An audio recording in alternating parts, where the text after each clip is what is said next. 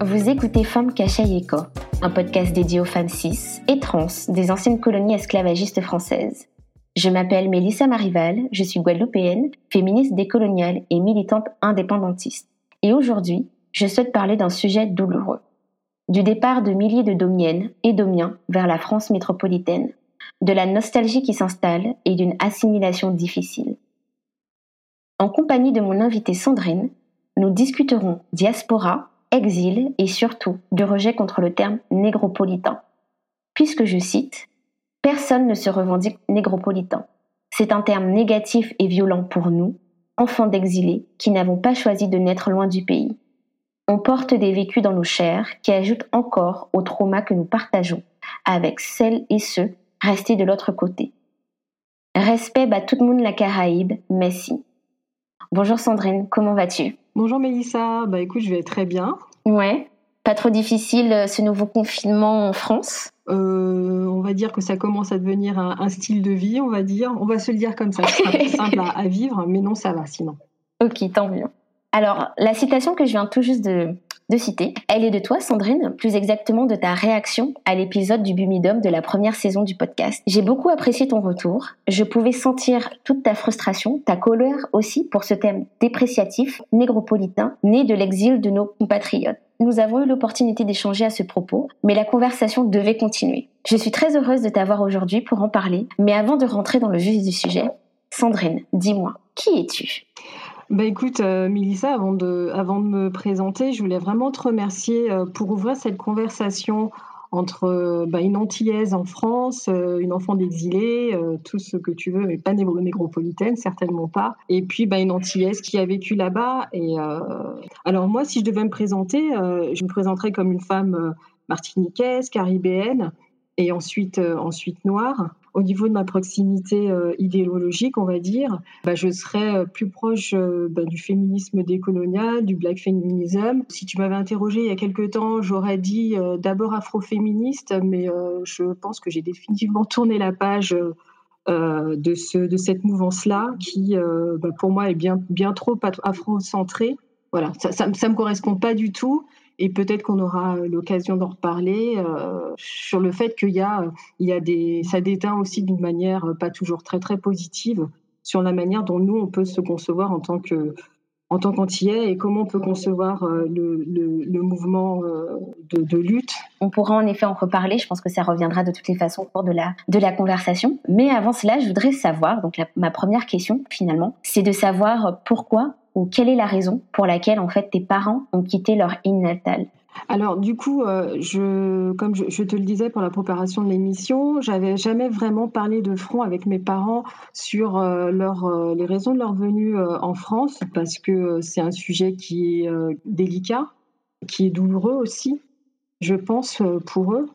Parce que ce que je voudrais souligner aussi par rapport à nos, parents, c'est que, ce que, je ressens, c'est aussi des, des, vies qui sont marquées par, l'absence.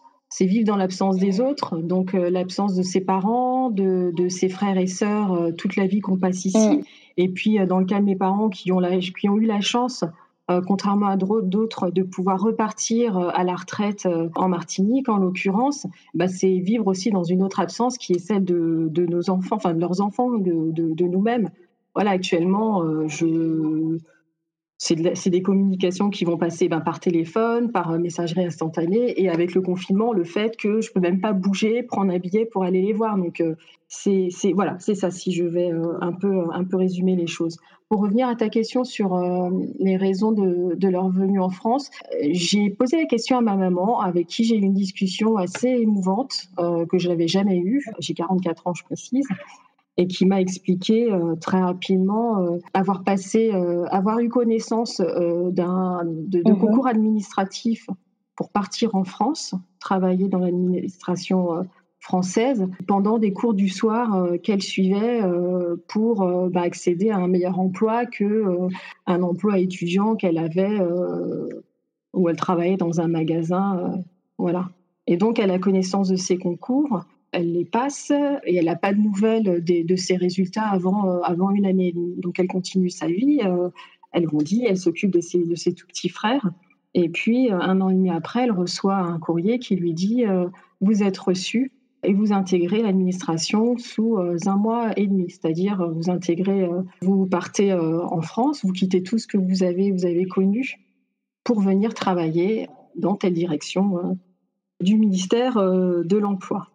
Elle a réussi à, à, négocier un mois de plus, si je comprends bien, euh, bah, le temps de, préparer euh, sa nouvelle vie et surtout de quitter euh, bah, ses, petits frères dont elle m'a beaucoup parlé, qui ont une douzaine, voire quinzaine d'années moins qu'elle et dont elle s'est beaucoup, beaucoup, occupée et auxquels elle était très, très attachée. Et puis pour faire le, le grand saut, on va dire, et partir là-bas. Pour mon papa, je, c'est moins clair. Je sais qu'une fois, on m'avait un peu parlé du bumidum et il m'avait dit très, euh, façon très énervée, euh, mon pamoun bumidum, mon pamoun bumidum.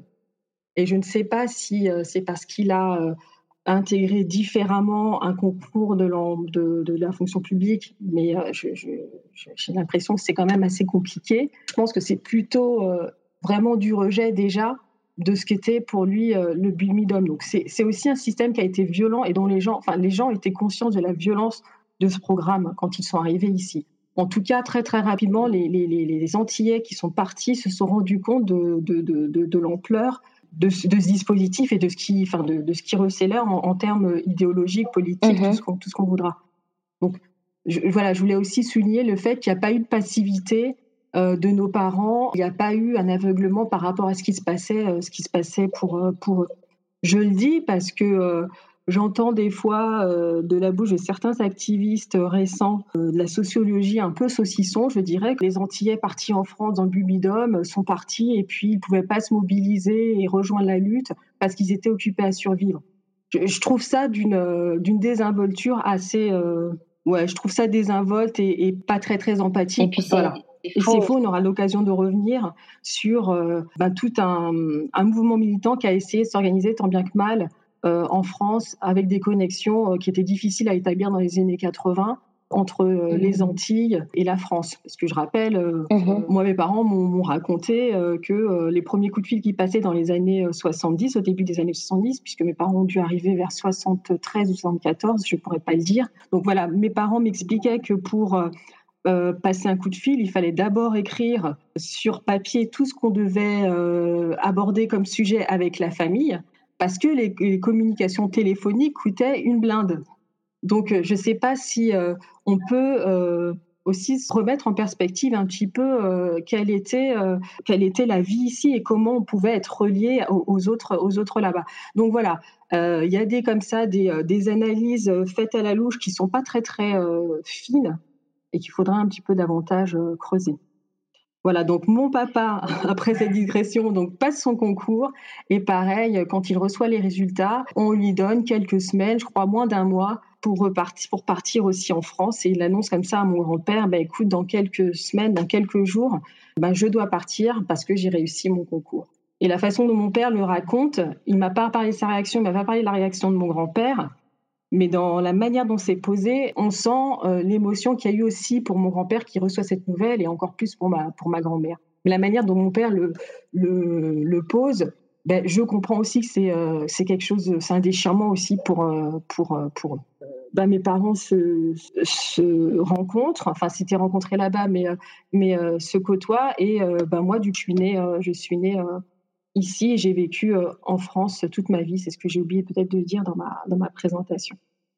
Du coup, finalement, en moins d'un mois, euh, quelque part, tes parents devaient euh, préparer leurs bagages, préparer leurs valises, dire adieu à leur île, parce qu'en fait, ce qu'on sait maintenant, c'est qu'il était très difficile pour les personnes qui partaient pour la France pour en fait trouver des emplois avaient du mal à revenir, notamment puisque les emplois qu'ils trouvaient étaient précaires, euh, n'étaient pas en fait des étaient tout simplement des emplois boudés par les Français.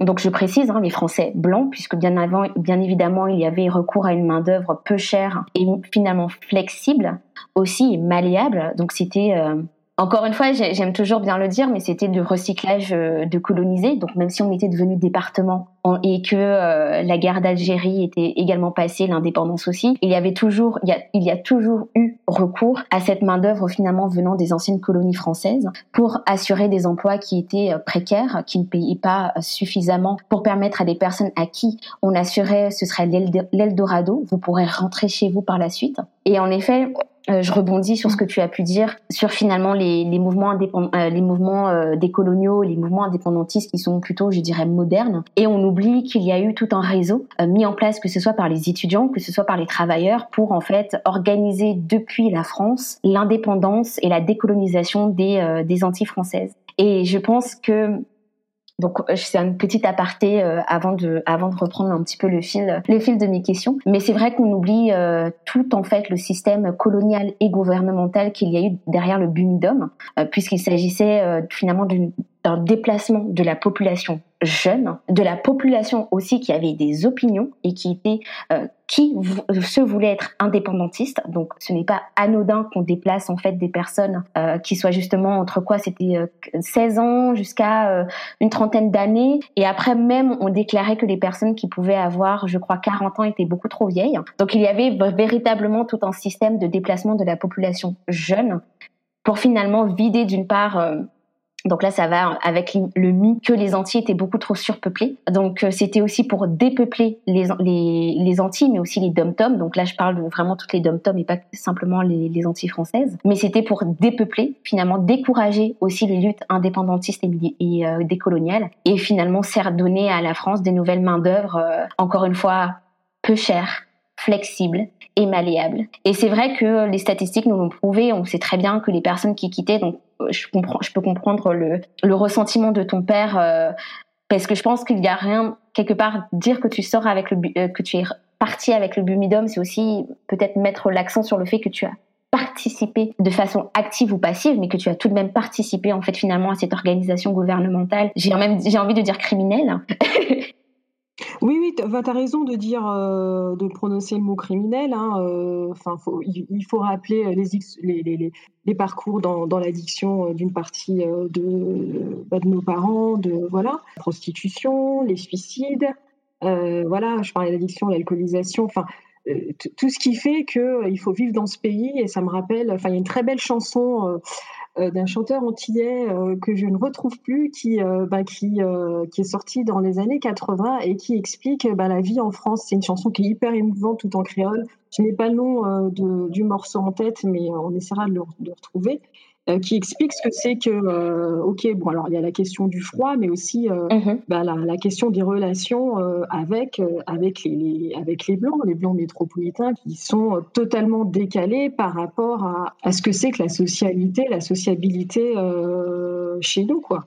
Que me raconte mon père, c'est il va dans les années 70 dans une boulangerie, il lui manque quelques centimes pour payer une baguette. Là où euh, ça aurait pu se régler par écouter, et ce qui se fait dans certaines boulangeries d'ailleurs encore maintenant, revenez, euh, faut payer les 3 centimes qui vous manquent. C'est la dame qui lui reprend la baguette en lui disant euh, Bah non, je peux pas vous la vendre, vous n'avez pas l'argent. Et donc, c'est très anecdotique, c'est mmh rien, mais, mais je, me, je me dis Ouais, quand on passe de la vie là-bas à aux relations ici, c'est quelque chose d'assez. Enfin, il y a des choses extrêmement violentes. Et puis le, racisme et très vite les stéréotypes qui arrivent, qui arrivent avec. Quand tu parlais d'emploi précaire, je voudrais préciser que mes parents ont eu la, la, la chance, eux, d'intégrer la fonction publique. Donc c'était, euh, là je te rejoins après sur le fait que personne ne voulait travailler en fonction publique. Hein. Moi, toute ma vie, euh, euh, jusqu'à il y a, avec la montée de la crise, il y a peut-être au tournant des années 2000, 2000, ouais, 2000 2005, tout le monde veut devenir fonctionnaire, mais avant personne ne voulait le faire. Les fonctionnaires, enfin voilà, c'était des emplois de planqués, inintéressants et de, et, et de gens à très faible qualification. Mes parents ont quand même eu la chance d'avoir la sécurité de l'emploi en intégrant ces concours. Et ce que tu disais aussi sur la question du recyclage de colonisés, ben, on aura peut-être aussi l'occasion d'en discuter. Mais euh, ouais, moi, ça m'envoie clairement à euh, travailleurs engagés indiens. Donc, euh, ma mère est, est indienne, indodescendante, qu'on va chercher dans les comptoirs français sur le subcontinent indien pour pour remplacer la main-d'œuvre esclave qui ne souhaite plus retourner dans, les plantations euh, de, bananes, après, enfin de, de, cannes, pardon, après euh, l'abolition. Donc euh, voilà, le bumidum, pour moi, c'est vraiment la continuité de la traite, de l'engagisme. Alors la continuité de la traite avec le massacre des, natifs qui n'ont pas voulu se soumettre à, un système esclavagiste. Donc la traite, le massacre, l'engagisme et ensuite le bumidum. Donc c'est pour ça que quand on parle de décolonialisme, d'indépendantisme, il ne faut pas oublier euh, nos parents, il ne faut pas nous oublier nous d'une certaine manière. on n'est que le produit de, bah, bah, cette logique euh, euh, suprémaciste, colonialiste, impérialiste qui, qui, fait que se répéter en, en 2021 pour une histoire qui a commencé euh, au XVIIe, voire au, au, XVe. Donc c'est quand même un peu. Enfin, je, pense aussi qu'il faut prendre du recul par rapport à ça. Et puis un dernier point sur ce que tu disais sur le retour qui est très, euh, qui était compliqué euh, à l'époque. On parle beaucoup des congés bonifiés. Quand on parle de congés bonifiés dans l'administration, on pense tout de suite aux Antillais qui ben, rentrent en vacances. Et j'ai horreur de ça. Moi, mes parents rentraient pas en vacances et je pas en vacances tous les trois ans, euh, tous les trois ans aux Antilles. Euh, j'étais pas vacancière, je retournais dans ma famille. Donc ça, c'est aussi une adresse à la fois aux, blancs euh, de France et puis aussi une adresse aux Antilles des îles. Je, je, suis ni métropolitaine ni vacancière quand j'entrais en congé bonifié. J'allais voir mes, ma, famille. Si je dois faire le compte des fois où j'ai vu mes grands-parents jeunes, j'ai dû les voir dix fois dans ma vie. Je pense que ma grand-mère, j'ai dû la voir euh, ouais, une douzaine, une quinzaine de fois. Ça n'empêche pas que je l'aimais à mort et qu'elle m'aimait euh, à la folie. Mais euh, cette relation, elle est aussi modelée par le fait que rentrer aux Antilles, c'était pas si simple que ça. Sachant que les congés bonifiés au tout début, et ça c'est une amie qui me l'a réexpliqué, était d'abord réservé aux blancs métropolitains qui vivaient aux Antilles. C'est-à-dire que même les Antillais issus du programme Bumidum ne pouvaient pas, devaient prendre en charge eux-mêmes le billet qui coûtait euh, je ne sais pas combien. Euh, ben blinde. Et justement, quand tu parles de construction d'une relation finalement avec ton île, avec ta famille, quand tu dis que tu ne rentrais pas en vacances, mais finalement tu rentrais aussi chez toi, euh, ça me pose la question de à quoi pouvait ressembler ton enfance, à quoi en fait pouvait ressembler finalement le foyer qu'avaient pu construire tes parents en France. Euh, puisque euh, quelque part, quand tu dis que tes parents ont eu euh, un mois pour faire leur, bagage, partir, et en, effet, ils ont construit, créé, un, créé une nouvelle vie en, France, ils ont construit un foyer où ils ont donné finalement naissance à, des enfants. Ça me pose toujours la question que quand tu quittes un endroit et quand tu quittes aussi un endroit dans dans la rapidité, il y a toujours la question de comment va se poursuivre la continuité que tu as, la, continuité relationnelle et sentimentale, émotionnelle que tu as avec ton territoire d'origine. Et il y a quelque chose aussi que, qui me fait penser, je l'ai dit dans, dans l'introduction, c'était finalement euh, quand, je parle de la nostalgie qui, s'installe. Et j'ai l'impression qu'avant l'heure, en fait, notamment qu'on part dans un, quand on est finalement enfant d'immigrés, on vit avec la nostalgie de nos parents, d'une île ou d'un lieu qu'on n'a pas forcément bien encore connu, mais qui pourtant, avec les souvenirs, euh, les histoires, euh, la nourriture, la, musique, en fait, tout le bain culturel, nous font comprendre que, cet endroit est le nôtre il y a beau avoir le fait qu'on est physiquement, on ne soit pas encore allé sur, cette, sur ce territoire, on comprend d'ores et déjà que c'est notre ah terre et que c'est notre, c'est notre lieu d'appartenance. Et c'est vrai que quelque part, quand je pense à ça, quand je pense en fait à, cette génération d'enfants nés en France, de parents, euh, de parents iliens, ma question est toujours de savoir à quoi ressemblait votre enfance et finalement à quoi ressemblait ton enfance mon enfance, ou plutôt le, rapport à, mes parents, et puis la vie dans, le foyer, elle a été euh, très très martiniquaise, très antillaise. Alors c'est compliqué pour moi de t'expliquer, d'expliquer en quoi, euh, parce que c'est tellement évident pour moi, c'est tellement euh, voilà de faire la part des choses, c'est un peu compliqué. En fait, s'il faut parler de, la vie, euh, enfin de la manière dont été éduquée et comment j'ai grandi, c'est un peu compliqué en fait de, te, de, de, prendre du recul et de te dire voilà, de déconstruire les choses de façon très très factuelle, parce que finalement c'est tellement naturel que c'est pas évident, mais je vais essayer de faire l'exercice. Donc, euh, bah, bah, la vie euh, à, la maison, c'était euh, un mode de vie très, très antillais, finalement, dans la mesure où mes parents cuisinaient, on, mangeait antillais, c'était tout le temps de la musique antillaise. Mes parents, dans les, les 10, 12 premières années de ma vie, avaient un cercle d'amis comme eux, de jeunes euh, antillais, jeunes parents euh, issus aussi de ce déplacement-là. Et du coup, bah, ça permettait de recréer euh, vraiment un mode de vie antillais. Par exemple, j'en parlais avec, avec maman l'autre fois, mais tous les étés, il louait une espèce de champ, enfin de, champ avec une grange dans le 77, parce qu'à l'époque, ou dans, dans le Gandin, je sais plus trop, enfin, dans un de ces bleds en, proche de la banlieue parisienne, où il y avait euh, surtout des champs pour recréer la tradition du, pique-nique en bord de plage. Bon, il n'y avait pas la plage, mais euh, c'était vraiment un pique-nique antillais avec des plats antillais et c'était avec leurs amis, avait leurs enfants. Et, pour moi, c'est euh, un des meilleurs souvenirs, je crois, de mon enfance, que ces moments-là, Et je ne sais pas pourquoi, euh, pour moi, c'était typiquement les moments que mes parents créaient, et donc des moments typiquement martiniquais. Mais voilà, j'ai réussi à le relier très très vite à cette euh, tradition-là. Et du coup, ma mère me disait, mais oui, oui, effectivement, c'était aussi ça pour nous, cette, façon de se retrouver euh, entre amis antillais, un petit peu éloignés, et pour vivre un moment comme ceux qu'on vivait là-bas, donc recréer quelque chose.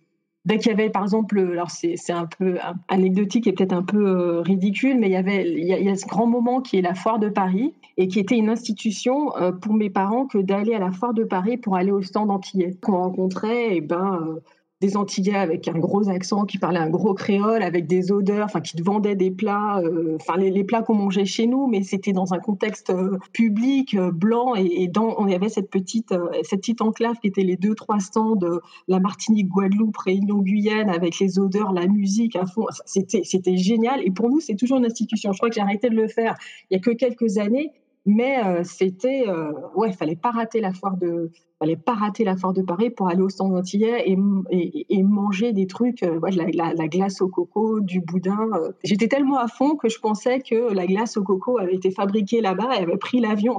Euh, voilà, c'est ça en fait. Et puis, euh, parents aussi essayaient beaucoup de nous acheter des livres quand ils en avaient accès en langue créole.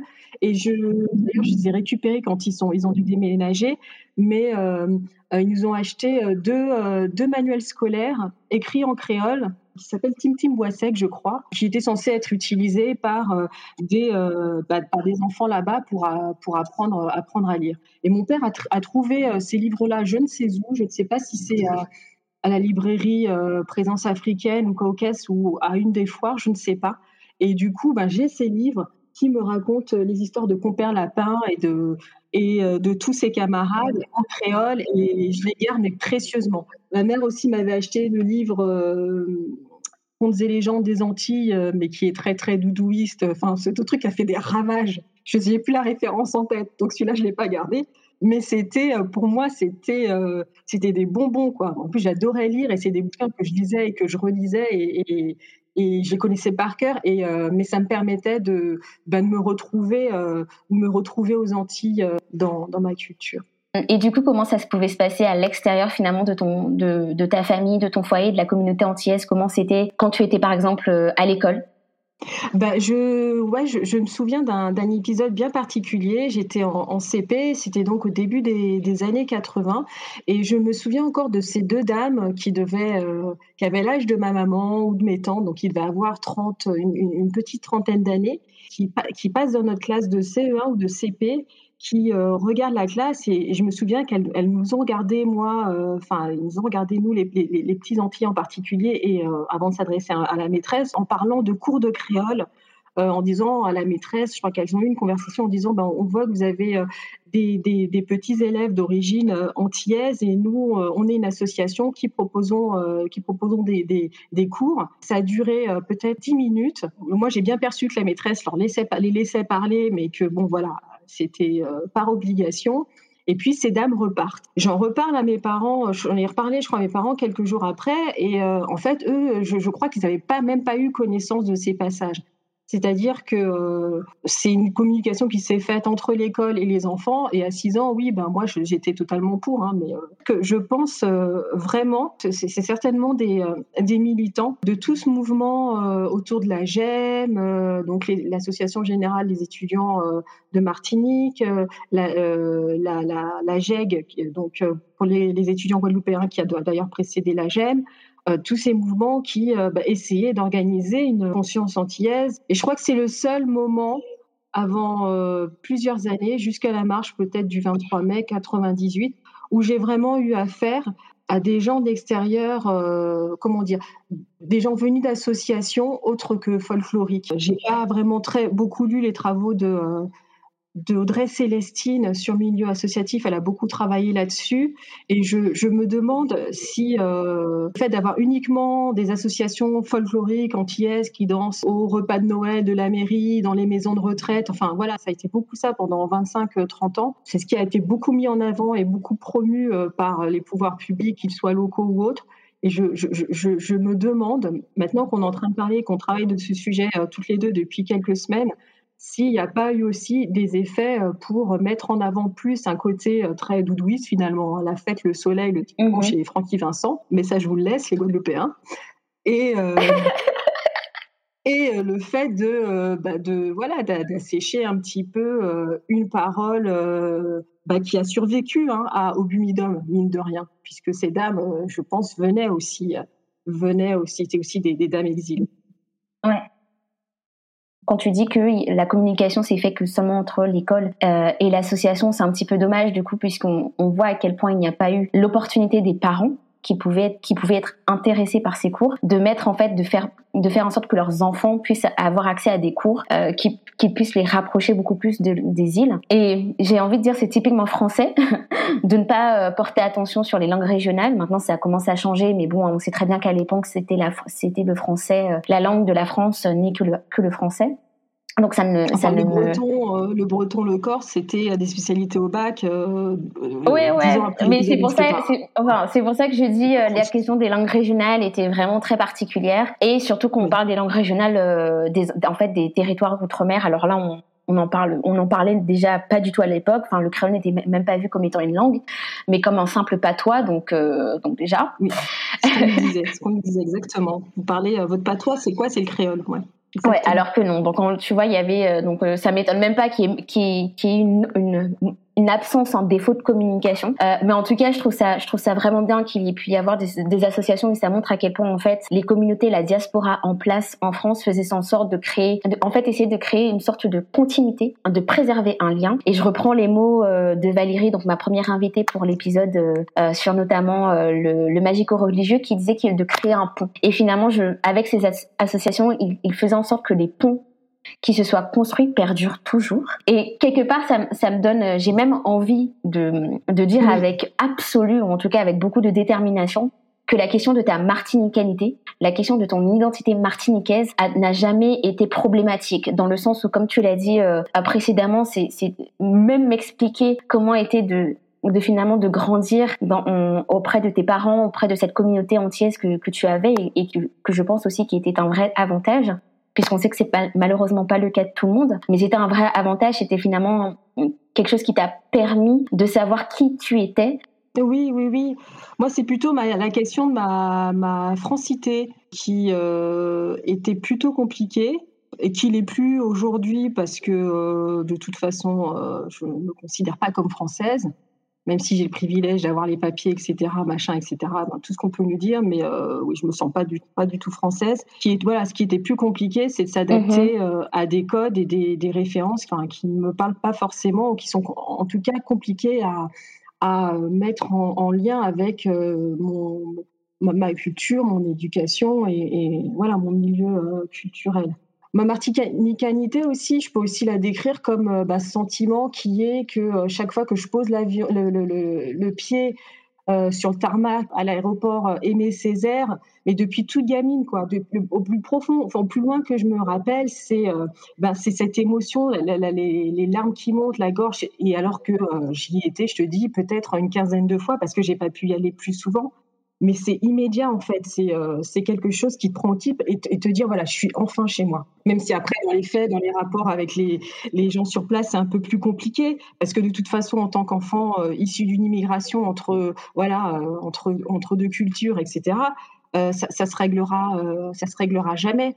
Mais ouais, quand quand j'arrive là-bas, mais voilà, il y a, plein de choses qui se reconstruisent, il y, a des morceaux du puzzle qui se remettent en place. Et je te dis, depuis toute gamine, à, à 3 ans, à, 6 ans, à tout ce que tu veux, j'ai toujours eu ce moment de, de, de joie profonde, d'émotion. Euh, voilà, déjà, ça me remonte parce que ça me manque.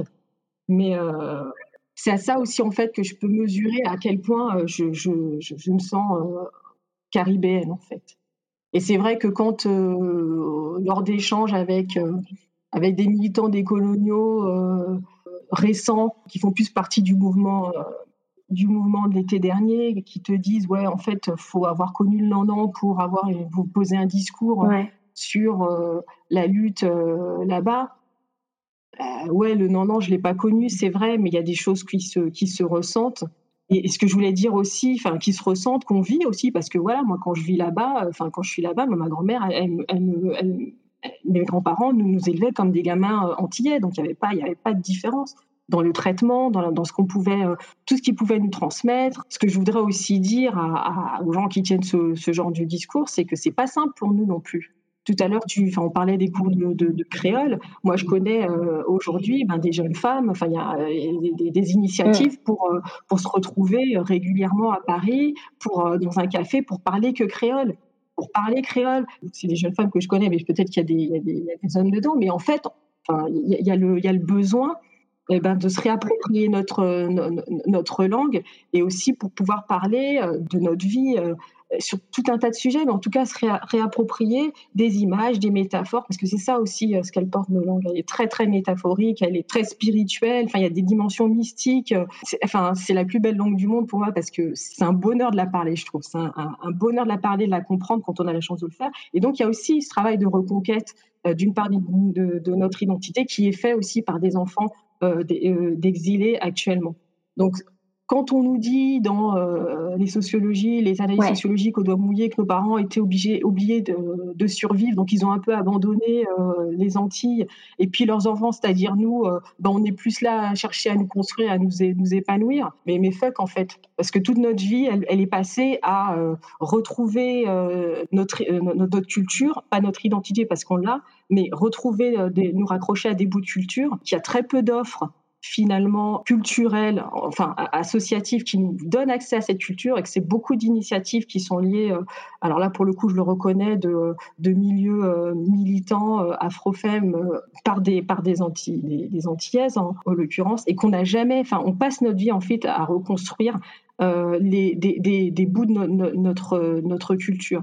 Et oui, effectivement, on n'a mmh. pas vécu dans le Nandan, mais le Nandan, on l'a en nous, j'ai envie de dire à tous ces, à tous ces gens il va bien falloir euh, comprendre que euh, quand on parle des colonialismes, quand on parle martinicanité, euh, guadeloupéanité, guyanité, etc., ben, il va falloir dépasser un cadre géographique, c'est-à-dire bah, les groupes d'antillais qui existent maintenant partout et qui ne sont qu'une répétition de ce que tu disais sur le recyclage de population colonisée. Voilà, on est juste une population, on est encore déplacé, on est encore déplacé à des fins euh, ben, politique et impérialiste. Et puis on n'est pas un bloc compact hein, aussi de sensibilité d'antillais en France, hein, euh, mais on existe, on est là, il va falloir faire, Déjà, ça me fait penser à deux choses en fait. Euh, d'une part, c'est aussi oublier et ça, on l'a redit, donc on l'a dit dans, notre épisode sur le Bumidum, on l'a aussi redit en, en, début de cette de cette interview. C'est on oublie à quel point en fait il y a eu tout un système derrière ce déplacement des, populations. Et je pense que je le dirais pas assez parce qu'on a l'impression que les personnes qui sont parties sont les personnes qui nous ont trahis et sont les personnes qui nous ont, laissés. Et c'est une période que tout le monde, tout le monde s'accorde à le dire. Enfin, tout le monde s'accordait à le dire d'une part parce que quelque part la France avait failli dans cet objectif d'assimilation en créant la départementalisation également, mais elle avait failli en apportant en fait euh, du progrès social, du progrès euh, institutionnel, du progrès politique. On était en fait les, anti-françaises et, j'ai envie de dire les, les dom-tom français faisaient face en fait à, à une pauvreté qui sans, sans nom et c'était euh, c'était de c'était d'oublier à quel point en fait quel était le contexte social dans lequel en fait les personnes qui sont parties ont, été. mon père ne dit pas pour rien, c'était en fait mourir en Guadeloupe ou partir et avoir la chance de, euh, de vivre en France. Mon père comprenait bien évidemment qu'il était difficile de construire une vie, de s'épanouir en Guadeloupe parce que d'une part, les politiques en, place n'étaient pas adaptées à la situation géographique et sociale des, des mais surtout, on, était sur des ramifications euh, esclavagistes et coloniales qui perdurent à l'heure actuelle, où le pouvoir économique appartient, appartenait et appartient toujours aux mêmes personnes. Et en effet, il n'y a absolument rien de mal à partir et essayer de survivre. Et on est une population qui fait que ça. On est super résilient, mais on est résilient, c'est pas pour c'est pas, pas pour rien, c'est parce qu'on est toujours dans la survie. Mon père m'a toujours dit également, on est dans la survie. Quand je vois la vie de mon père, mon père, il a je vais, vais pas m'étaler dessus, mais il a vécu, il a vécu dans la rue euh, très tôt. Il a, il a su se débrouiller, en, comme on dit, débrouiller pas pécher. Mais il a dû se débrouiller et, il sait, il sait c'était quoi la vie. Il sait c'était quoi le problème qu'il y avait aux Antilles entre violence policière, violence économique, violence politique. On est où? Et quelque part, reprocher à des individus de partir, d'une part pour essayer de trouver une meilleure qualité de vie. Aussi penser que les personnes qui partaient, quand elles partaient, c'était aussi pour essayer de apporter euh, des ressources à se rester.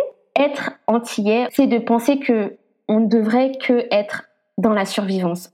Alors qu'on oublie, on a oublié, et je pense qu'on n'a jamais su, donc je ne devrais même pas dire oublier, on ne sait pas qu'est-ce que c'est de simplement vivre. Et il ne faudrait pas reprocher aux individus qui ne veulent qu'avoir une vie paisible, d'avoir une vie paisible. Disons, oui, effectivement, il y a des questions. Je pense qu'il y a vraiment une question de, survie. Après, trouver une vie paisible, euh, c'est une vie paisible le, temps qu'on est là en fait. Parce que je pense que mes parents ont jamais eu un rapport non plus apaisé au fait de, vivre en France euh, malgré effectivement faut pas le nier euh, l'accès à des conditions de vie l'accès à, une offre culturelle super large euh, pouvoir voyager facilement d'un pays. Enfin il y a plein effectivement il y a plein de privilèges et d'avantages mais je pense qu'il n'y a jamais eu une possibilité pour eux de, de, vie paisible ici pour la simple et bonne raison que c'est très particulier pour revenir à mon enfance. Euh, ça, je l'ai compris très vite quand on revient aux Antilles, qu'on n'a pas le même mode de vie que ses cousins. C'est-à-dire que moi, mes parents, euh, si euh, ils devaient nous faire garder, enfin, s'il fallait nous faire garder, tout simplement une journée, c'était très, très, très, très compliqué pour eux. Moi, je, je vois avec mes tantes et maintenant mes cousines, ben, l'enfant, il y a toujours quelqu'un pour le garder. Moi, ma mère, je ne sais pas comment elle a pu vivre euh, sa maternité, enfin mes parents ont pu vivre leur parentalité euh, en se construisant seuls et pas, euh, c'est pas la même façon d'être parent quand on est euh, au, sein de la famille, vivre sa grossesse à, distance sans sa mère, mais c'est un truc. Et, ça aussi, il faut aussi entendre que c'est pas possible d'avoir une vie paisible quand euh, on se, construit en tant qu'adulte, en tant que parent, dans des conditions qui sont radicalement différentes de ce, ce que sont euh, nos, schémas à nous. Donc, il a fallu aussi pour eux apprivoiser et, vivre là-dedans et se battre avec ça parce que je pense que c'est pas euh, c'est pas du tout facile. Et, ce que je voulais dire aussi par rapport à la question du, du départ, euh, même si c'est très difficile, il y a très peu de gens de l'entourage de mes parents qui n'ont pas demandé leur mutation très tôt. Moi, je sais qu'il y a eu, euh, eu, enfin mes parents, je, crois que mon père a demandé très tôt, euh, je vais avoir 6 ou 7 ans, bah, sa mutation. ça faisait presque une dizaine d'années qu'il était là et, il voulait repartir. Et je pense qu'il y a eu comme ça une ou, deux fois des demandes de mutation pour repartir. Parmi ses amis, pareil. Alors il y en a qui ont réussi au bout de 10 ans, 15 ans à, à repartir, mais mais le départ a jamais été définitif pour eux il a jamais été définitif et ça a toujours été une lutte pour eux. je pense que c'est là que je mesure les choses. Je pense que ça a été euh, très difficile pour eux de se dire, mais bon, eh ben, on ne peut pas retourner chez nous, il va falloir euh, avancer et, continuer à, eh ben, à se projeter et à, construire une vie euh, dans un cadre qu'on n'a pas forcément choisi et qui nous plaît, nous plaît pas forcément quoi. Et ça, pour le coup aussi, je voudrais aussi que les gens l'entendent dans la question de la de la diaspora et, de qu'est-ce qu'on fait de cette population-là. On est revenu, euh, oui, par rapport au, rapport au, pays. Peut-être qu'on a parlé du fait euh, d'être considérés comme des vacanciers, y compris mes parents, ce que je trouve hautement, euh, hautement insultant en fait. moi, mes parents sont pas, sont, sont, pas des vacanciers. Hein. Quand ils retournaient une fois tous les trois ans, deux mois pour profiter de leurs parents, c'est pas des vacances. Et moi non plus, j'étais pas vacancière. Je rentrais vraiment je rentrais vraiment voir mes parents et avoir du, du, contact avec mes grands-parents et connaître euh, mes grands-parents. Finalement, entre le fait que euh, vous êtes exclu, enfin finalement que les que les Iliens, euh, que la diaspora, je vais le dire plutôt comme ça, mais que la diaspora euh, bubidiomienne ou non, ou non d'ailleurs, qui soit arrivée par ses propres moyens ou non, mais toujours dans cette finalement période d'exil. Autant vous êtes, vous étiez considéré comme donc encore une fois comme négropolitain, donc qui aussi bon aberrant euh, notamment sur les sur les termes que, que en fait sur les sur la représentation que, que cela apporte. Mais soit vous étiez des vacanciers ou vous n'étiez carrément pas considérés comme étant martiniquais réunionnais euh, guyanais. Donc il y a vraiment ce côté où et ça on l'avait on avait pu le constater on en avait parlé justement euh, c'est toi qui l'avais qui l'avait apporté donc je te cite quelque part du fait qu'on vous définit constamment. Et l'autre vous redéfinit constamment. Et l'autre est soit la personne euh, qui est restée sur l'île, qui vous définit, puisque le, terme négropolitain n'est pas arrivé euh, par les Français euh, blancs, mais est arrivé finalement par ceux restés sur l'île. Et vous êtes aussi défini euh, par ce regard français blanc qui essaye de vous cantonner à des stéréotypes que vous essayez de casser. Oui, ben, effectivement, ouais, être antillais en France, c'est oui, c'est comme tu le dis.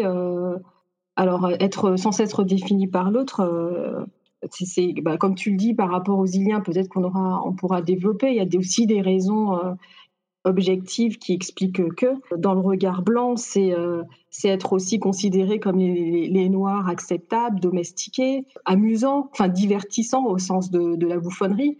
Parce que moi j'ai grandi, enfin voilà, moi j'ai grandi avec euh, c'était euh, Oasis, la pub Oasis avec Carlos qui euh, est tout le cliché de Douy, c'était la compagnie créole.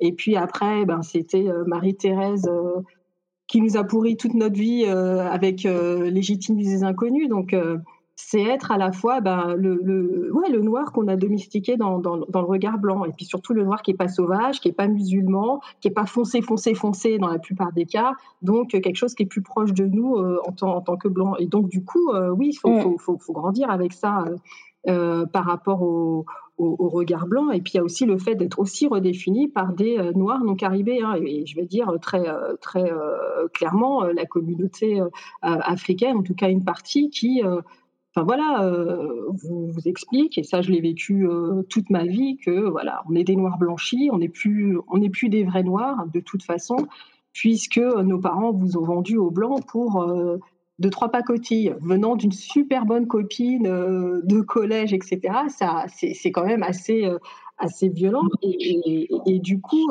voilà, il y a aussi la question de, quand on parle d'être défini par les autres, c'est le mythe d'une identité noire euh, dans lequel on voulait nous embarquer, mais en fait c'est une identité noire qui, qui, est construite par défaut pour, euh, pour les, les, Caribéens, puisque de toute façon elle est très très afrocentrée, en tout cas sur une partie du continent, avec une esthétique euh, qui est, mais qui, pour moi ne me parle pas en tant que Caribéenne, euh, en fait, parce que enfin pour tout un tas de raisons, ça ne correspond pas à, un système, à des valeurs aussi.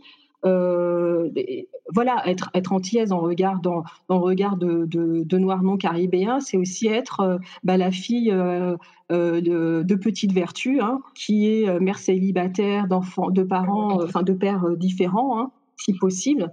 Et c'est grandir aussi avec ça, c'est d'être méprisé ben, dans les shows, toute la vague de, de, comédiens humoristes du Jamel Comedy Club et compagnie, enfin tout, euh, toute la vague de, de, d'humoristes communautaires, entre guillemets, et eh ben, qui vous identifient parmi les blagues euh, sexistes. Euh, enfin, il y a les blagues contre les femmes, il y a les blagues contre les Antillais. Et l'Antillais, ben voilà, c'est pas forcément le mec le plus fin de la terre, qui est quand même assez soumis parce qu'il a été esclavagisé. Et puis on en arrive à Farid qui nous sort sa blague il y a quelques années sur ah bah ouais les Antillais, on vous a pas beaucoup entendu vous lever quand on parle de lutte contre l'esclavage. J'ai envie de dire bon, voilà. On va donc c'est des choses comme ça seraient très violentes qui passent d'un groupe à l'autre et le pire c'est que euh, ce sont finalement des clichés euh, ben, coloniaux qui passent de, des, blancs euh, à, à, des communautés racisées qu'on intègre et qui ben, nous font rejouer la division entre noirs caribéens et noirs non caribéens. Et, et, pour le coup, il y a aussi la concurrence aussi autour du, du récit et de la narrative autour de l'esclavage où ben ouais, quand on s'est tapé euh, Kémy Seba, euh, Dieudonné, euh, voire plus avant, qui vous explique l'esclavage, l'esclavage, l'esclavage, qui, qui, rapte la parole sur ce, discours-là. Alors c'est peut-être plus trop le cas maintenant, mais mais je sais qu'il y a une quinzaine d'années, j'étais sur un, forum antillais communautaire où on s'est beaucoup bagarré avec les tenants de Kémy Seba, des panafricains qui arrivaient pour nous réexpliquer à nous antillais ce que nous étions profondément, etc. etc. Et voilà, donc tout ça me gave.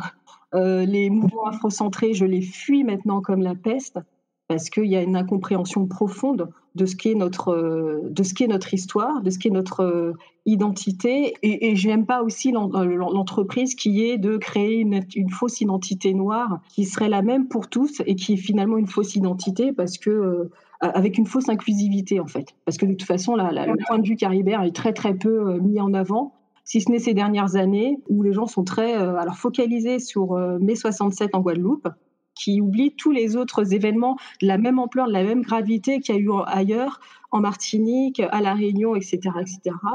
Le chlordécone, euh, et puis, ah oui, il y a eu malheureusement l'incendie de la tour Grenfell en, en 2017 à Londres, on s'est rendu compte qu'il y avait une forte communauté euh, caribéenne euh, euh, britannique qui vivait bah, à peu près dans les mêmes conditions que nous, les mêmes problématiques. Et on a commencé comme ça à, remonter, en tout cas en France, l'histoire de, la Windrush Generation. Et, et j'ai lu des articles du milieu militant afro euh, nous, nous relire euh, le Bumidum, redécouvrir le Bumidum à la lumière de, la Windrush Generation. Et ça, pour moi, c'est typiquement euh, un exemple de, de, de, la difficulté pour nous en tant que Caribéens à avoir et à, à prendre l'espace sur, sur nous-mêmes. C'est-à-dire qu'on est tout le temps défini par les autres, on est tout le temps raconté par les autres, on est tout le temps expliqué par, par les autres. Et on a beau avoir maintenant 400, 500 ans de culture, il faut quand même que des Noirs non caribéens viennent nous expliquer qui nous sommes. Alors que bon, t'as pas vécu, euh, voilà, tu ne connais pas, tu ne sais pas notre histoire, tu ne connais pas l'étendue et la richesse de ce qu'est notre culture. Bon, voilà. Donc c'est ça aussi qui est compliqué quand on est antillais en France. Et, c'est ce qui rend d'autant plus paradoxal pour moi que de voir euh, des jeunes militants décoloniaux euh, aller directement vers ces milieux-là, qui peuvent avoir, euh, peuvent avoir des, analyses sur certains points qui sont très très importantes et, intéressantes dans le rapport à, à, la blanchité, mais qui peuvent pas totalement s'appliquer à nous. Et quand je vois que, que on passe de certains militants RVN, parce que je les mettrai pas tous dans le même panier, qui arrivent ici et qui sont en accointance avec des Kémy Seba, mais qui est le, mec le plus xénophobe euh, du, monde, et particulièrement par rapport à ce qu'il ce pense des Antillais, et pas chercher à faire lien avec des Antillais qui ont vécu, qui sont nés ici en France et qui connaissent euh, aussi euh, une certaine forme de racisme que les Iliens ne connaissent pas, pour moi, c'est totalement aberrant, en fait. Et je pense que ça, ça montre à quel point la proposition politique pour des groupes caribéens, elle est, elle est très très compliquée à, trouver. Je pense que voilà pourquoi l'afroféministe, tout le monde se, précipite, moi la première sur l'afroféminisme, c'est parce qu'il n'y a aucune référence, il n'y a aucune autre offre politique qui me permet moi de me penser en tant que caribéenne, vivant en France, euh, dans, un lien très très fort euh, euh à, à, mon pays d'origine, qui est, la Martinique, et je dirais plus largement la, la la, Caraïbe. Sur la question de la, de, de, de identitaire, je crois qu'il y a aussi ça qui est très très lourd, c'est euh, de devoir à la fois combattre euh, un discours blanc et un discours euh, non non non non, non caribéen avec ouais, le cliché doudouiste, de la débauche sexuelle, qui, qui, court encore quoi. enfin, été quand j'étais à, à, peu près active sur Twitter, je voyais passer mais des horreurs à, longueur de journée et, le, et, en discuter avec d'autres afroféministes non caribéennes, c'est ah ben non, je comprends pas, euh, ah oui non, j'ai pas remarqué, je vois pas de quoi tu parles. Et on est en train de parler de rapports de violence, de rapports euh, sexistes, euh, xénophobes, à longueur de journée en parlant euh, de, de, la blanchité, et on n'arrive pas, euh, on est totalement aveugle à ce qui peut se dire de nous en termes de, de, ouais, de, de misogynie, de sexisme, de, de, de, de, de slut shaming, mais proprement attaché à ce que c'est qu'être une fille caribéenne en France. Et c'est ce, ce dont on en parlait avec Julia, comment le regard colonial en fait continue de perdurer sur la culture, l'identité antillaise, oui, pour moi, c'est pas une identité noire, c'est une identité qui est majoritairement noire. Et là, pour le coup, peut-être qu'on sera en désaccord. Pour moi, elle est majoritairement noire, mais elle n'est pas équivalente totalement à l'identité euh, antillaise. C'est pas possible en fait. C'est pas possible de se définir que comme ça parce que euh, parce qu'on a, on a intégré un système de valeurs, euh, comme je disais, euh, des valeurs euh, spirituelles, des valeurs morales qui sont totalement différentes et qui sont nées du, mélange entre ben, différents systèmes de valeurs, différentes cultures, etc.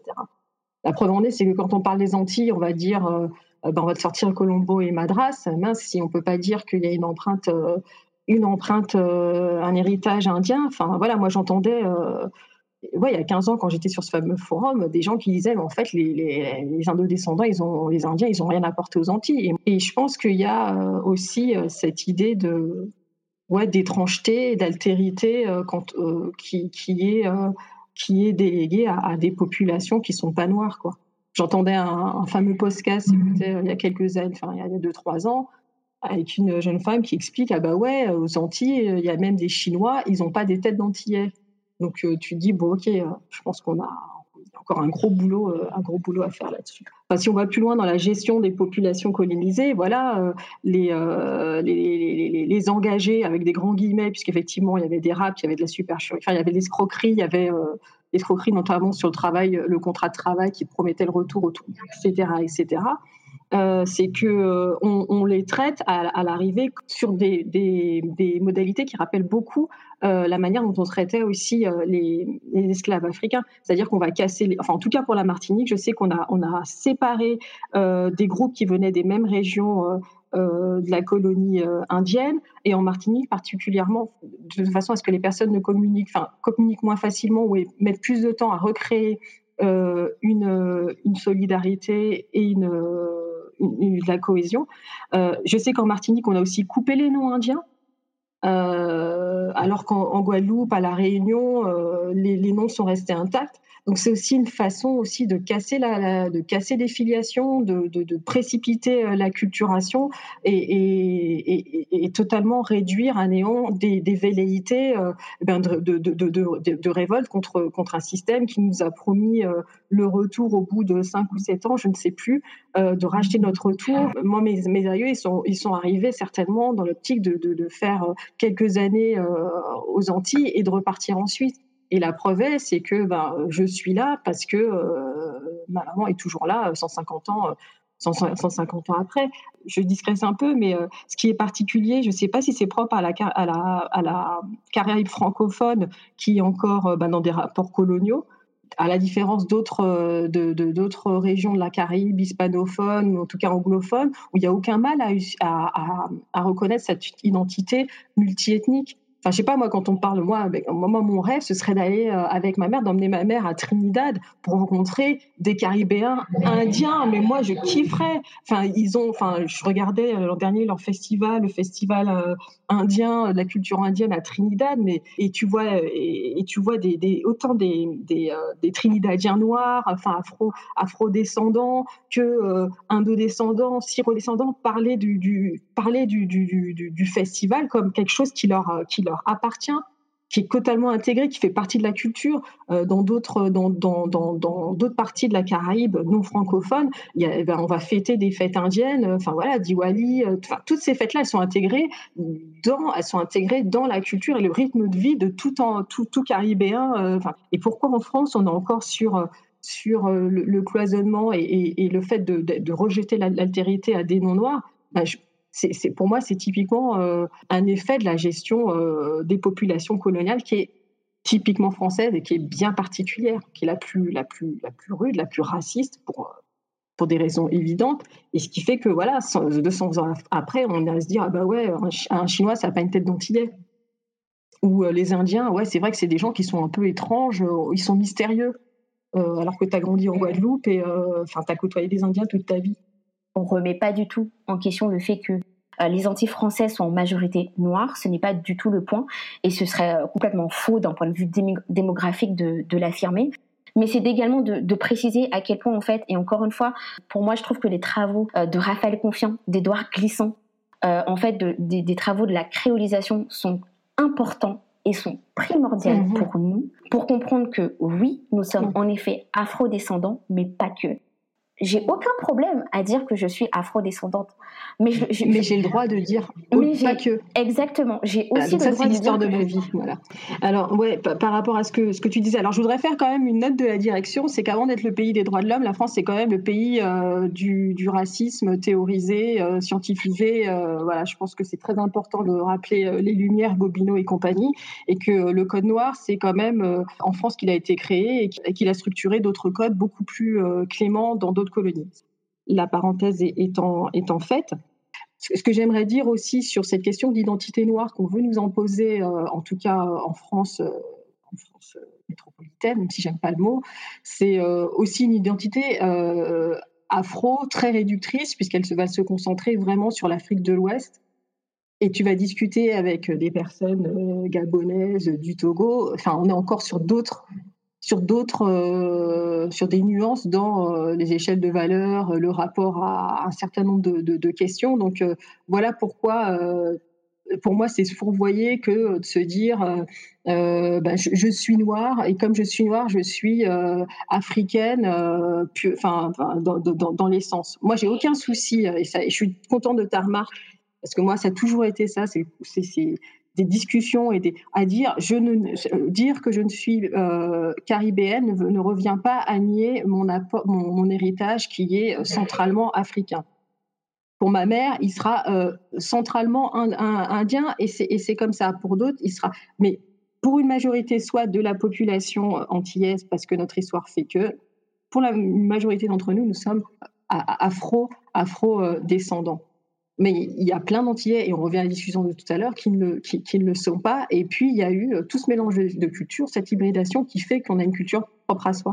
Et ça me renvoie à une remarque d'une, euh, jeune femme afroféministe que, que pour le coup, j'estime beaucoup, euh, qui, avait, qui avait tweeté, hein, il y a quelques, j'étais tombée sur un tweet il y a quelques, quelques années, où elle disait, étant elle-même d'origine africaine, elle disait, mais en fait, il va falloir arrêter de considérer que tout le monde, à partir du moment où on est noir et, euh, africain, qu'est-ce que c'est que, enfin, qu'est-ce que sera dans, quelques siècles le fait d'être, d'être, d'être euh, afrodescendant dans d'autres régions du monde. Mais ce qu'elle essayait de dire, c'est que euh, le mouvement de l'histoire fait que l'identité, elle n'est pas aussi monolithique qu'on veut nous la faire. elle n'est pas figée, elle n'est pas donnée une fois pour toutes. Et que oui, euh, il y a des mots dans ma langue, il y, y, a des contes qui sont inspirés euh, de l'Afrique, il y a des expressions. L'Afrique, on la porte en nous, mais elle n'est pas que réel. On peut pas, on peut pas euh, nous, nous, nous, nous réduire qu'à ça, et c'est faire vraiment insulte, je pense, à d'autres populations, y compris les natives. voilà, le, fait de toujours vouloir nous ramener à, la, à, la, à, à une identité africaine, c'est quelque chose de très très compliqué.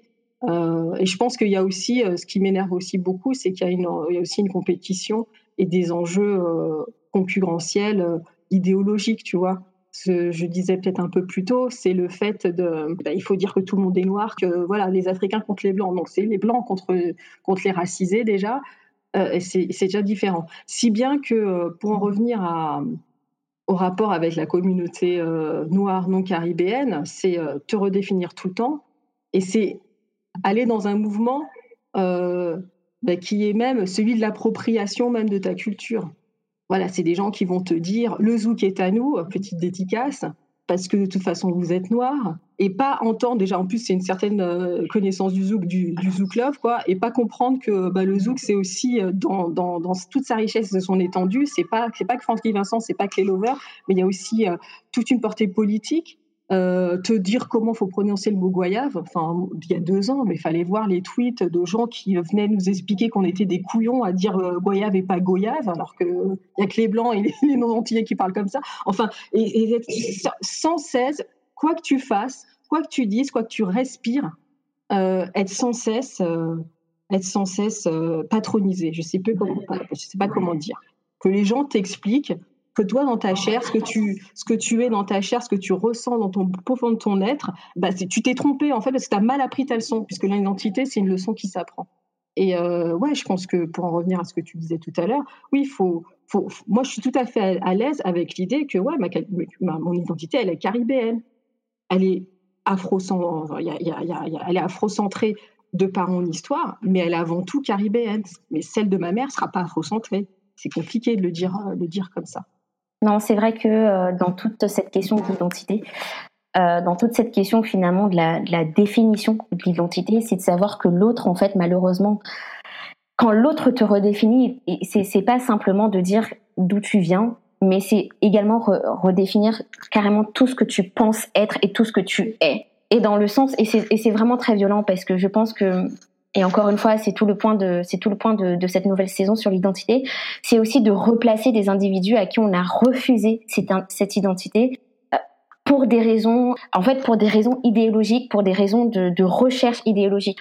Et je comprends très bien, véritablement, je comprends tous les mouvements qu'il peut y avoir sur la valorisation euh, d'une d'une en fait de notre de notre afro-descendance et c'est tout à fait légitime. Oui, notre héritage Bien sûr, c'est tout à fait légitime. C'est un héritage culturel, c'est pas un héritage totalement identitaire. C'est un héritage culturel. Tout à fait, parce qu'on est dans la recherche perpétuelle de qui on est. dans, dans, il y a eu le déracinement a été très violent. On en, part, on en porte encore les traces, donc c'est tout à fait légitime que ce genre d'initiative soit portée. Ce qui n'est pas, c'est qu'on exclut de cette identité et qu'on exclut de ce que devrait être l'identité beaucoup trop d'individus. Et euh, je pense que ça va bien évidemment être euh, notre notre dernière euh, notre dernière point là-dessus.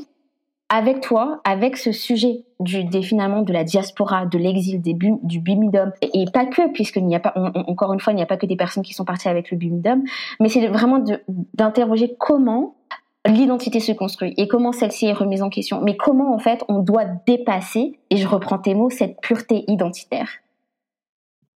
Si, tu veux, euh, j'entends ce que tu dis sur euh, la recherche perpétuelle, euh, parce que c'est mon cas, mais moi, c'est une recherche qui se fait dans le sens de me raccrocher à ma culture caribéenne. Je pense que, voilà, à un moment, ça m'a travaillé de me dire, ah bah oui, mais, oui, l'Afrique, etc. Mais en fait, l'Afrique, elle ne se pose pas en termes de rapport au continent africain, elle se pose en termes de mon rapport d'afro-descendante à la Caraïbe. Et du coup, comment ça se raccroche dans ma culture? Voilà, on parlait de la langue, on parlait de, des contes, on parlait de... Oui, c'est ça en fait, c'est là-dedans que je vais rechercher euh, euh, ma part d'africanité. Mais j'irai pas la chercher, euh, pas la chercher sur, sur ce qui est mon rapport à l'Afrique en 2021. Je suis pas, je suis pas africaine. C'est ridicule de, de, penser que je serais africaine. Je, je, sais déjà que je me ferais rironner si je me déclarais auprès d'Africains, africaines, parce que de toute façon, ces histoires-là ne sont pas, sont pas réglées. Donc moi, c'est vrai que c'est enfin, je, disais une, fois, moi, en fait, ma, ma, vie et mon, mes pieds, ils sont ici, mais ma vie et mon, esprit, il est tourné vers, vers la Caraïbe profondément, en fait, vers la Martinique profondément, parce que c'est profondément ce que, ce, que, ce, que, ce que je suis. Pour revenir sur l'idée de pureté euh, identitaire antillaise, euh, ouais, voilà, je, je, je c'est peut-être un peu fort et un peu absolu comme terme, mais ce que je voulais dire, c'est euh, la prétention à vouloir définir une identité euh, par rapport à un phénotype bien précis, un espace euh, bien précis. Voilà, moi, c'est ça qui ne me convient pas, en fait. Je pense que euh, l'identité antillaise, on a essayé de l'expliquer, je pense que tu essaies de l'expliquer dans ton travail comme beaucoup d'autres, elle ne peut pas être réduite à ça et de toute façon, ça ne marche pas. Moi, je, le, RVN, je, je, je jette pas la pierre sur l'ensemble du mouvement. Je pense qu'il y a énormément de, choses qui ont été faites positives, y compris très fortes l'été dernier. J'étais à fond et, et parce que franchement, ça a été libérateur et, vraiment porteur d'espoir. Après, quand on voit les choses un peu plus près, euh, moi, euh, il y, a des discours euh, transphobes, homophobes, qui sont renforcés, qui existaient chez nous, qui sont renforcés. Et je trouve que c'est pas forcément quelque chose de positif. Il y a de la misogynie, il, y a, des, aspects du discours de certaines personnes qui sont, comme tu le dis, fondamentalement excluantes et, pas du tout inclusive. Moi, j'ai vu la dérive où je me suis dit, attends, un moment, je suis en train de soutenir un truc, où euh, bah, à partir du moment où tu n'es pas hétéro, euh, t'es pas t'es pas noir ou t'as pas une partie d'héritage enfin de, d'héritage euh, africain euh, tu étais là et, mais en fait et, si t'es pas né sur le sol t'as pas forcément de légitimité. On va pas te dire tu vas débarquer euh, ouais viens pas débarquer aux Antilles pour poser un, discours politique alors que tu n'y as pas vécu. La colonialité qu'on subit c'est pas uniquement dans les frontières de la Martinique qu'on l'a qu'on l'a subi la colonialité, pour moi, c'est d'être une, une, caribéenne en France avec tout ce qu'on a, tout ce qu'on a évoqué euh, et tout ce que ça charrie sur le fait d'être finalement étrangère sur bien des points à, cette société. Un discours trop afrocentré et qui euh, est trop calqué sur un discours panafricain qui nous, correspond sur certains points, mais sur d'autres qui ne nous comprend plus parce que les structures euh, familiales sont plus les mêmes, les rapports de genre sont plus, euh, sont, sont, plus les mêmes, ça devient compliqué, ça devient vraiment compliqué. Je pense que depuis euh, quelques années, et on voit de plus en plus de mouvements qui souhaitent justement légitimer nos acquis, nos connaissances, notamment d'un point de vue environnementaux. Donc tous ces mouvements pour en fait mettre en avant le, le, créole, mettre en avant les savoirs ancestraux. Il y a tous ces côtés-là qui remontent et je pense que tout cela vient également à, mettre en avant notre identité. Antillaise dans un point plus large, guadeloupéenne dans un point beaucoup plus local et martiniquaise pour ton cas, mais il y a beaucoup, on les porte, on les porte et on fait en sorte qu'elles rayonnent. Et c'est peut-être quand, quand je dis de mettre en avant, c'est même encore plus bas, mais le côté de rayonnement, faire faire rayonner notre culture qui est en fait beaucoup plus valorisée à l'extérieur en fait du territoire français euh, continental et métropolitain qu'on veut qu'on veut bien le croire. Et je pense qu'il y avait quelqu'un qui me disait ça, je sais plus qui, mais qui me disait que on, a trop on a trop l'habitude de voir euh, notre identité sous, sous l'œil français et on oublie à quel point en fait, à l'extérieur du territoire français, notre identité est extrêmement valorisée et que les gens aiment notre culture, apprécient notre culture. Et je pense qu'on on on, on s'oublie au travers de ce regard-là. Oui, euh, pour, pour, euh, pour euh, rebondir sur ce que tu dis, moi, je suis, j'ai, été ado et je me suis construite dans les années 90-2000. Et, c'était ce moment où bah voilà, tout ce qui était RB, dancehall, etc., c'était exclusivement des Noirs. Donc c'était vraiment porté, c'était vraiment pour le coup une culture noire, avec, avec des apports afro-caribéens et caribéens très très forts, puisqu'il y avait des, des, des, des, comment dire, des, références à des morceaux de dancehall que moi j'écoutais euh, et Dragamuffin que j'écoutais quand j'étais euh, aux Antilles. Enfin voilà, il y avait quelque chose d'extraordinaire. Ça c'est aussi ça a été un bon moment de un bon moment de se construire et, et du coup oui, le rayonnement euh, la culture caribéenne, il existe dans la musique depuis très très longtemps et euh, voilà quoi. En tout cas, ce retour, ce retour à la Martinique, ce retour à, à, ton identité antillaise, euh, au côté caraïbéen, me permet finalement de, clôturer en beauté euh, cet épisode, euh, qui encore une fois a été sur l'interrogation de l'identité pour des personnes exilées en France, notamment des premières générations et, et des deuxièmes générations, de parents qui sont partis pour pour trouver une vie meilleure entre guillemets en France euh, mais en tout cas, je pouvais pas, je pouvais pas mieux espérer de cette interview que toute la conversation que nous avons pu avoir. Euh, j'ai beaucoup apprécié, j'ai beaucoup aussi apprécié ton honnêteté et je te remercie énormément. Mais peut-être avant de clôturer, est-ce que tu aurais un, petit mot de fin, quelque chose? Je ne sais pas. Bah écoute, je voulais encore te, remercier vraiment euh, de d'avoir bah, nous avoir donné l'opportunité de cet échange. Je, trouve que c'est, enfin moi, c'est toujours un plaisir dans la préparation et, puis dans cette discussion parce que on peut enfin euh, échanger des points de vue euh,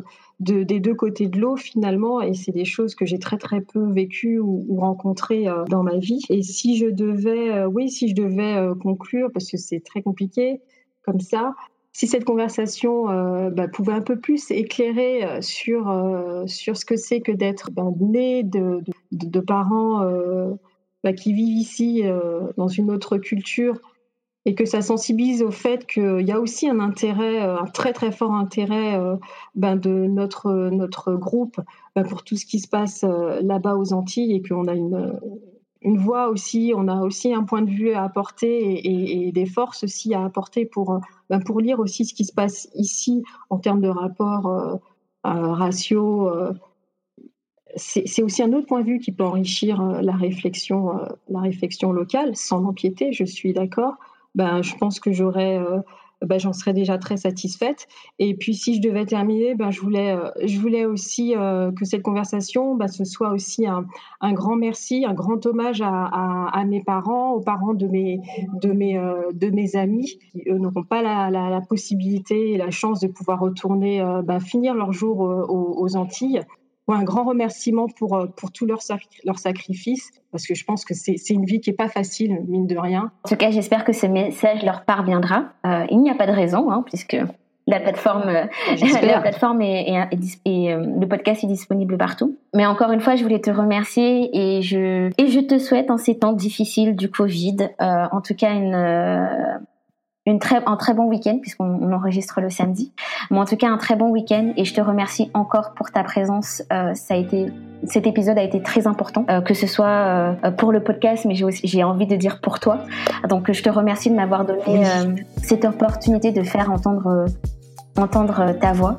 Et j'ai envie de te dire à très bientôt, puisque j'ai l'impression qu'on va en reparler euh, bientôt, ou en tout cas nos chemins ne vont pas s'arrêter là.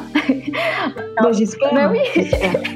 Donc j'ai envie de te dire à, très bientôt, et peut-être euh, le très bientôt arrivera plus vite qu'on le pense. Bah, J'espère. Merci beaucoup, Mélissa. Ouais, bah, merci. Bon, week-end à toi aussi. Et puis, bah, salut.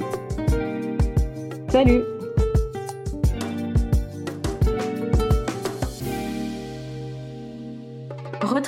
Retrouvez Femme Yeko sur toutes les plateformes de podcast, Instagram et Facebook. Si vous souhaitez m'écrire, n'hésitez pas à me contacter sur Instagram, Facebook ou encore par mail à gmail.com.